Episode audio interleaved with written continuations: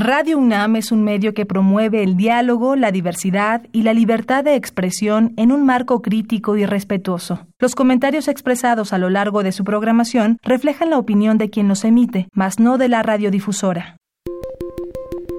Hipócrates 2.0 Nutrición. Bioética. Estrés. Vacunación. Salud.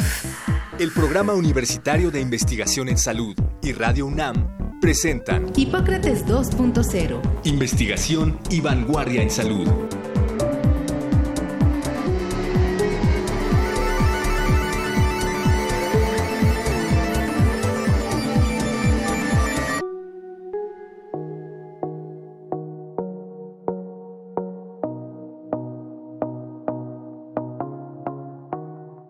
Hola, ¿qué tal? Bienvenidos a Hipócrates 2.0. Yo soy Mauricio Rodríguez, como cada semana les doy la más cordial bienvenida. Qué bueno que nos están acompañando aquí en Radio UNAM. En el programa de hoy tenemos pues una especie de celebración porque estamos conmemorando nuestro tercer aniversario y preparamos también un programa hasta cierto punto reflexivo de los cinco meses de la pandemia de COVID en México. Así que vamos a entrar de lleno. El día de hoy le pedimos al doctor Rogelio Pérez Padilla, que pues ya ha estado con nosotros en varios programas previos. Él es médico internista, neumólogo, investigador clínico y profesor de medicina. También es miembro de la Academia Nacional de Medicina de México, y actualmente es el jefe de departamento de investigación en tabaquismo en el Instituto Nacional de Enfermedades Respiratorias Ismael Cosío Villegas.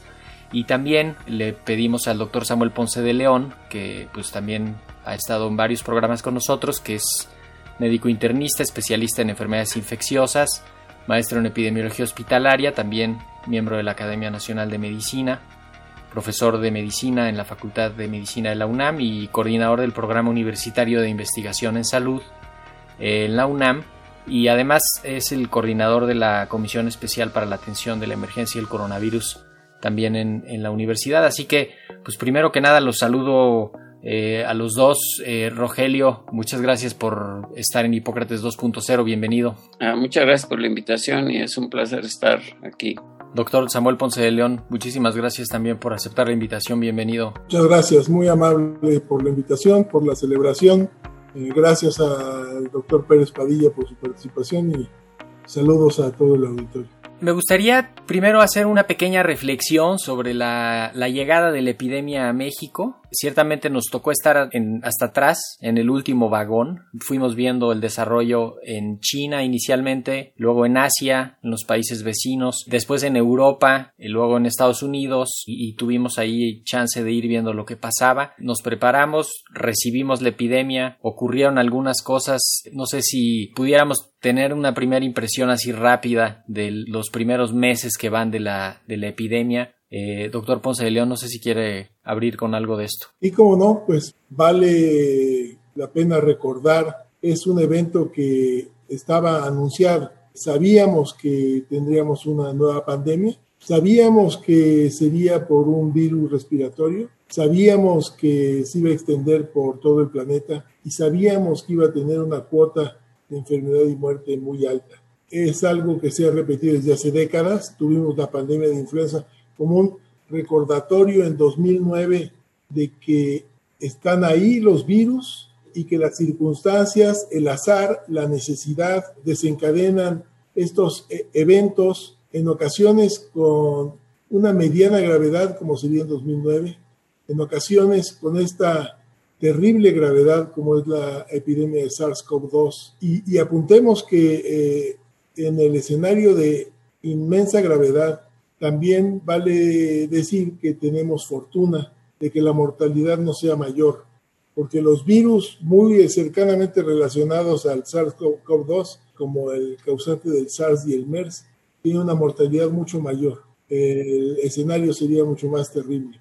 Pero bueno, lo veíamos venir, sabíamos que llegaría cuando las noticias aparecieron a fines de diciembre, algunas notas periodísticas ya de, Wuhan y ya formalmente eh, el aviso, empezando el año propiamente, sí sabíamos que había que eh, encender todas las alarmas, porque en el peor de los casos podría ocurrir lo que está ocurriendo y hubo ahí varios desaciertos de diferentes entidades. Yo destacaría que, como siempre, es mi impresión, la Organización Mundial de la Salud responde tarde, con pocas capacidades, con poco énfasis, con timidez, digamos, no quiere afectar políticamente a los chinos, no quiere levantar temores que eventualmente después le podrían reclamar.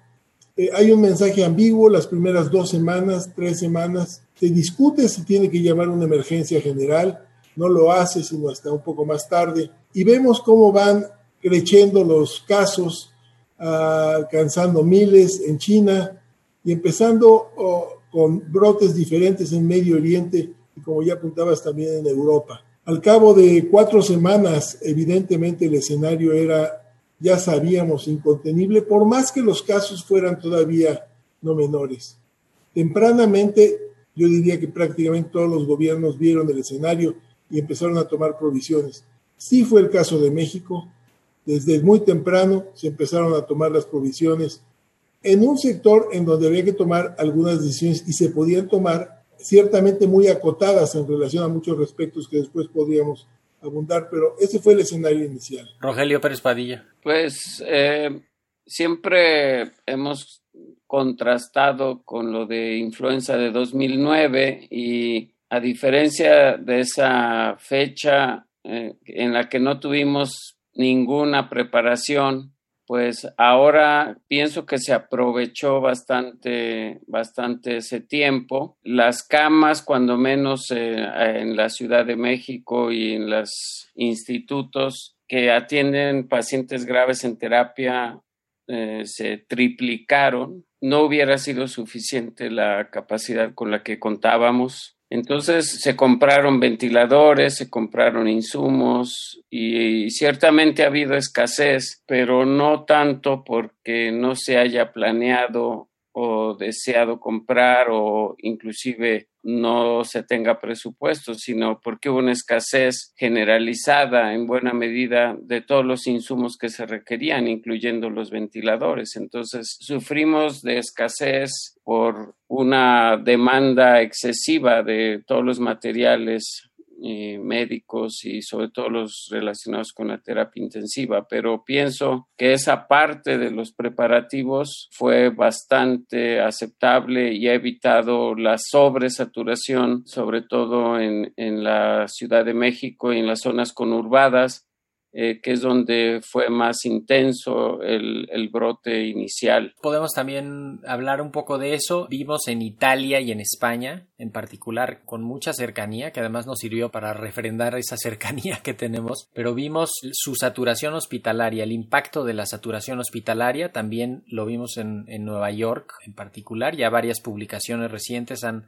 documentado esto, pero justamente lo que estamos viendo en México es un avance pues ya más como diferenciado hacia el interior del país, que eso pone por un lado el reto de que va a ser una epidemia más larga de lo que queremos, pero también pues es menos intenso y eso permite manejar mejor la situación. Unas ciudades que ya vamos como en una parte medio de salida o incluso empezando a tener otra vez actividad y en otros lados apenas va empezando ¿Qué les hace pensar, eh, a diferencia de influenza, que fue como, un, como una llamarada y después pues, lo que volvimos a ver hasta, hasta finales del 2009, ¿no? Pero, pero ahorita va a ser como varias ondas simultáneas por todo el país avanzando. Doctor Ponce de León.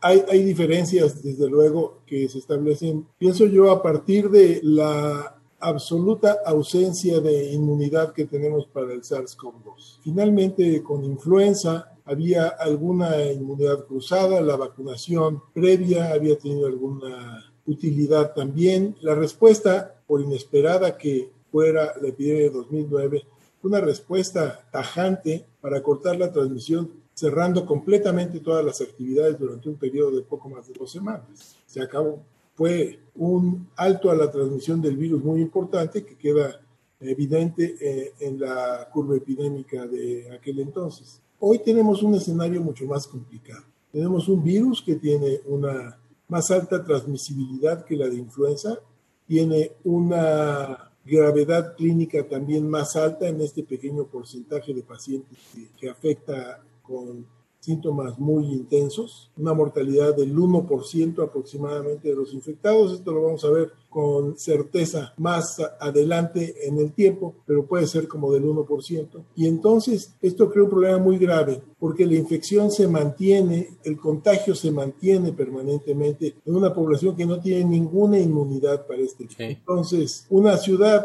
como México, con el área conurbada, con la densidad de población, con los acúmulos de gente que se pueden agrupar en el transporte, en áreas de vivienda, va a mantener la epidemia viva, la transmisión viva por, yo diría, muchos meses, con fluctuaciones dependiendo de la intensidad de la circulación y de las precauciones de la gente, pero esto va a continuar. Yo no hablaría de una segunda ola todavía en ninguna parte del país, yo hablaría de que se va extendiendo esto de una manera paulatina a eh, los estados fuera del área conurbada y dentro de la misma ciudad, pues va afectando diferentes estratos. Sí. Rogelio. Pues sí, yo, yo creo que lo que se espera de una epidemia de esta magnitud es que haya ritmos o desfases entre diferentes zonas del país, en donde empieza y luego eh, se van apareciendo los brotes en otros lados. Por ejemplo, ahora varios estados están incrementando progresivamente su número de casos. Eso también se vio con la influenza. No, no va todo sincronizado en el país. También el ritmo de, infecciones se reduce con las medidas de distanciamiento, pero si se aflojan estas medidas, pues se vuelve a incrementar y eso pues ha pasado en Estados Unidos, en otros países también y es lo que podemos esperar también en México si se relaja este distanciamiento por querer cuidar la economía, bueno, pues eh, es, es, un equilibrio muy, muy difícil. También eh, el incremento en la pobreza, en los ingresos, pues tiene impactos adversos a la salud. Entonces, no, no son despreciables, pero sin duda, desde el punto de vista del COVID, la reactivación económica es un riesgo altísimo para que se incrementen otra vez la tasa de contagios. Sí, y que ahí el, el, papel de la sociedad es muy importante. Me gustaría cerrar esta primera etapa incluyendo un concepto importante sobre el conocimiento científico en la epidemia. Hemos visto aparecer y desaparecer, ir y venir, hipótesis médicas, planteamientos terapéuticos, estrategias que no han estado completamente corroboradas como la ciencia médica lo procura hacer, que han avanzado algunas y que con el tiempo y ya con más evidencia se han visto pues modificadas, en particular la hidroxicloroquina, el asunto de la dexametasona, del remdesivir, que son, digamos, como tres iconos de cómo puede de pronto depositarse demasiada esperanza en una opción que no tiene tanto sustento Doctor Ponce de León, ¿alguna idea a propósito de este concepto del conocimiento científico en medio de la tormenta? Bueno, pues mucho se ha hablado en diferentes niveles de para poder contender correctamente con la epidemia tenemos que atenernos a, la ciencia y es cierto, desde luego, pero también tenemos una gran necesidad de sentido común porque no todo nos lo va a dar como respuestas la ciencia en el sentido de tener los estudios clínicos controlados que requerimos para todas y cada una de las intervenciones. Entonces, cuando se habla del conocimiento científico en este escenario, que vale la pena decir, es un escenario no recorrido, es la primera vez que lo vemos, estamos aprendiendo a responder en la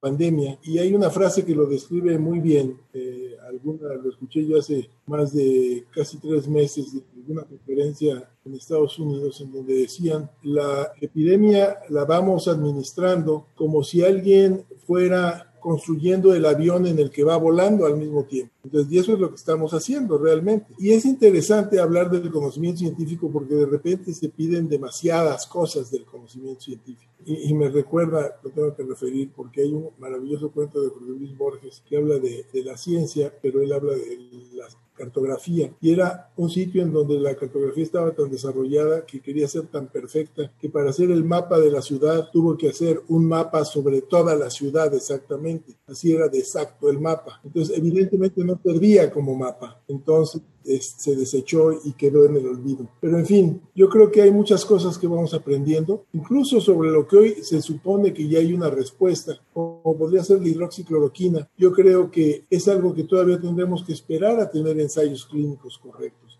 más ensayos, porque finalmente hay, yo diría que información que se contrasta. Precisamente, seguramente el doctor Pérez Padilla va a hablar de hidroxicloroquina, tiene un estudio, estudios corriendo ahí en el INER, pero hablaría yo sobre remdesivir y hablaría incluso sobre ivermectina, en donde hay ensayos clínicos pequeños y el gran ensayo clínico de remdesivir, que está bendecido por todas las autoridades, pues demuestra malamente apenas una diferencia en la estancia de los pacientes. No demuestra además realmente un cambios en la mortalidad. Hay alguna tendencia, no es estadísticamente significativa.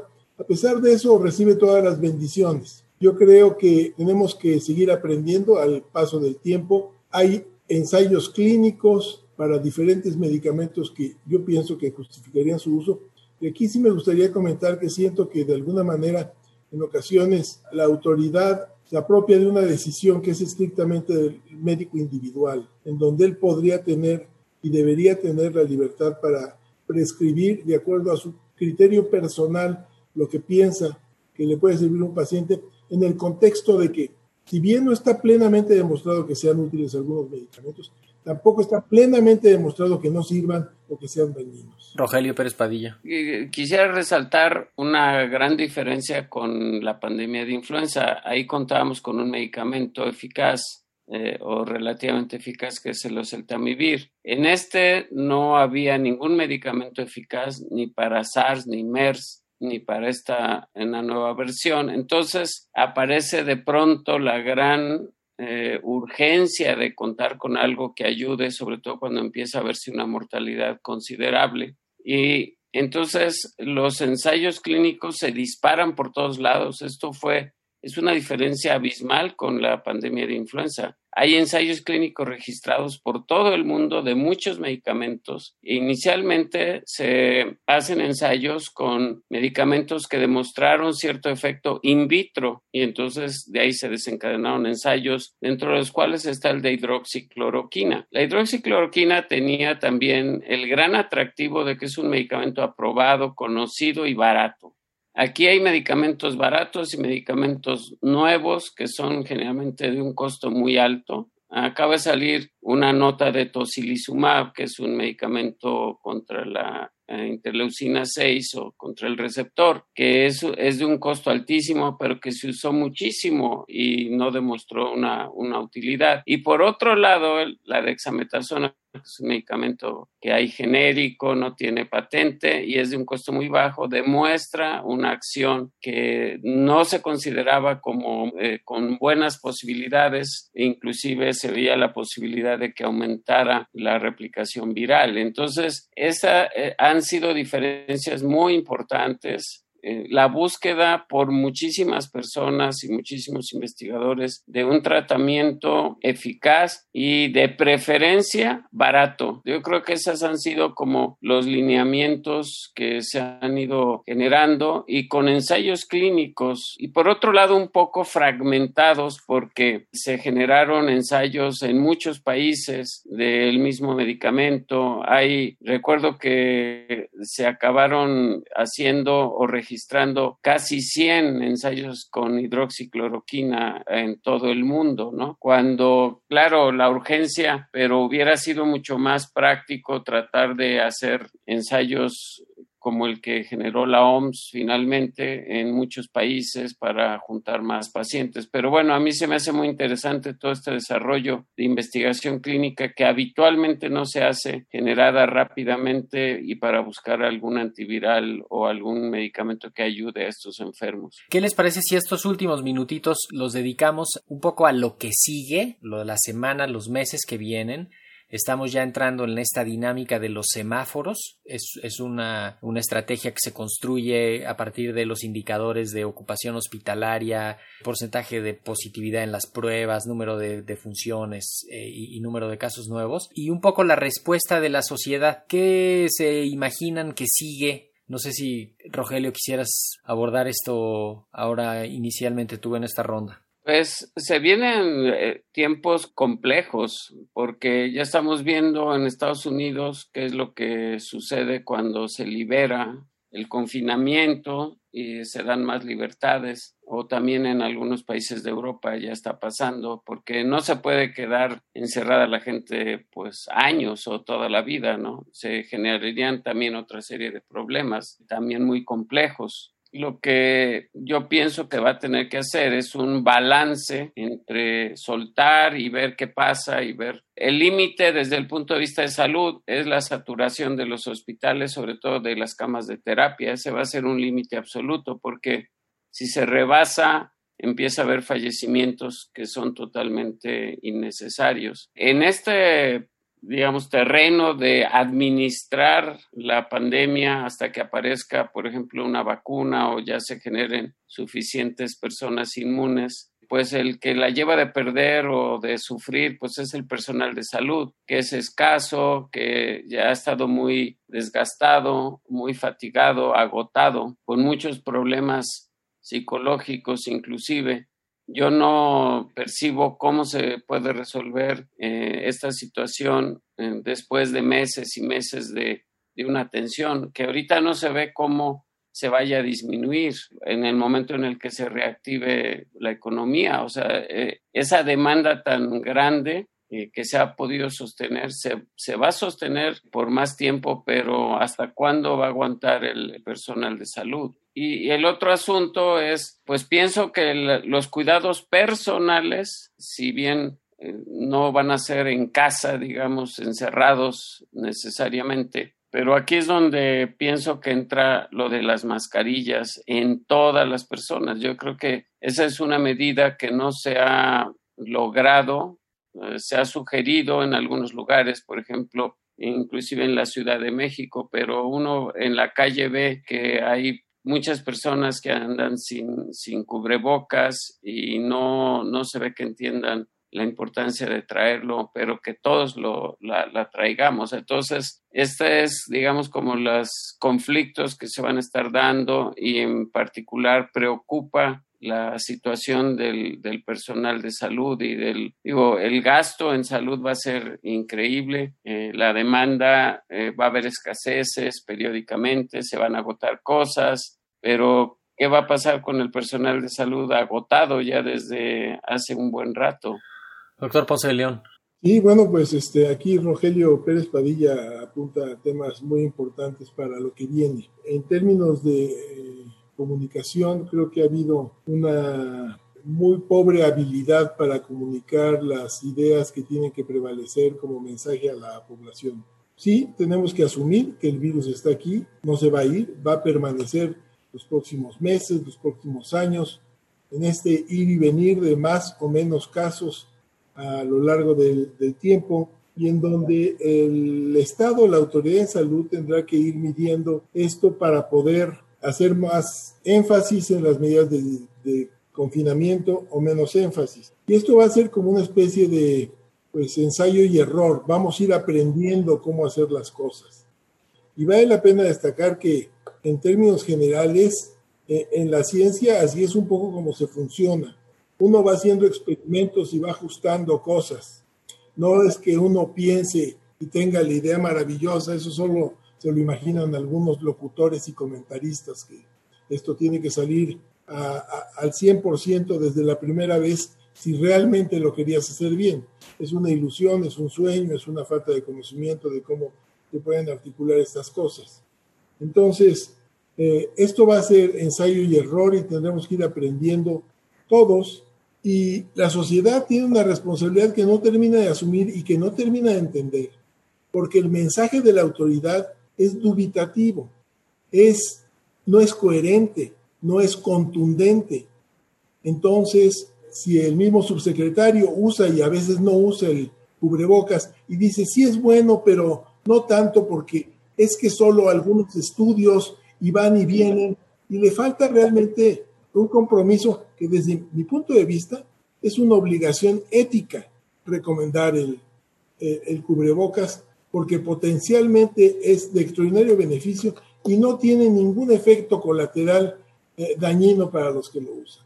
el Estado, el sector salud, tiene que entender que tiene que dar un mensaje más claro al respecto. Con eso tenemos que cerrar. Eh, como les decía al inicio, hoy es eh, estamos pues celebrando el tercer aniversario. Doctor Ponce de León, ciertamente usted es el, el, detonante de esta serie. No sé si quisiera hacer alguna reflexión sobre estos tres años que hemos hecho este programa.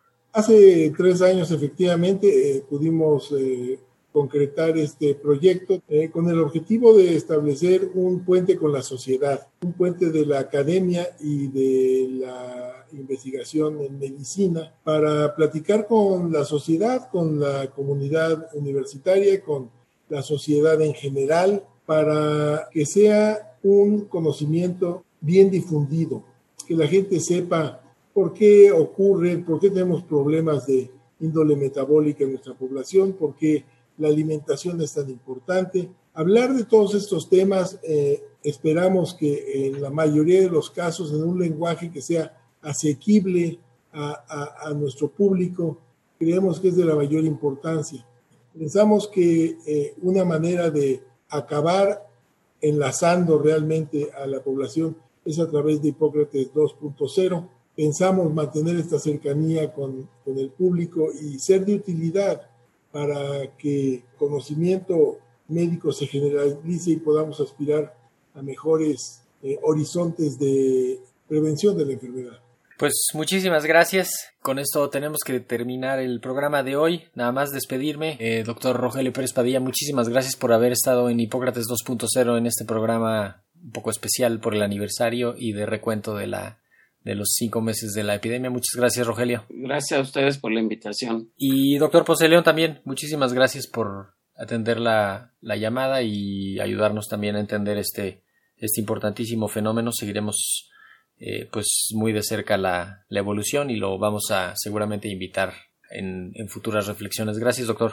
Muchas gracias a, a, a, ti, Mauricio. Realmente felicitarte por el esfuerzo que has realizado a lo largo de estos años.